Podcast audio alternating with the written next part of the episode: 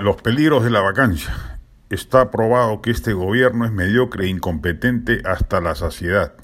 Y no parece exagerado pensar que ese es el techo al cual llegará el régimen si se considera que su cabeza, el presidente de la República, no tiene el empaque psicológico que le permite empoderarse del cargo y asumir las riendas del poder.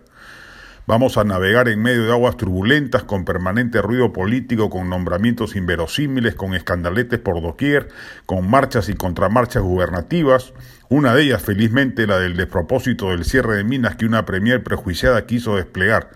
Eso queda claro. ¿Por qué entonces no vacar a Castillo y librarnos de esa agonía?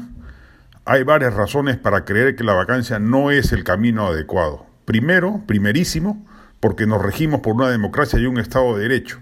Y el señor Castillo, nos guste o no, ganó las elecciones. Es el presidente legítimo y además, hasta el momento no hay razones legales que permitan deducir una incapacidad moral permanente que sirva de causal de vacancia. Debe, pues, culminar su mandato.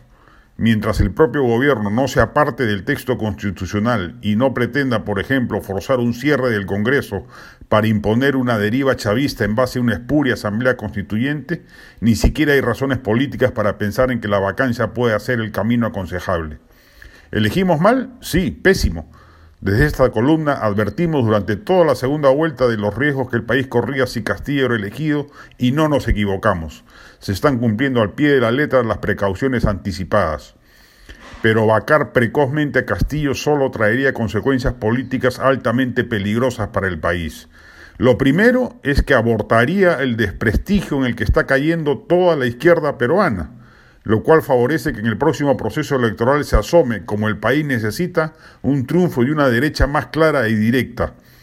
Si a Alan García lo hubieran vacado el 87, y vaya que lo merecía más que Castillo, no hubieran sobrevenido 30 años de sensatez macroeconómica y lo más probable es que hubiera regresado al país al poco tiempo alguna otra opción populista. En ese sentido, si se vaca fuera del tiempo político correcto a Castillo, probablemente en las elecciones adelantadas gane otro candidato de izquierda y esta vez por la victimización concomitante con mayoría parlamentaria suficiente para perpetrar la conversión del Perú en una república bolivariana.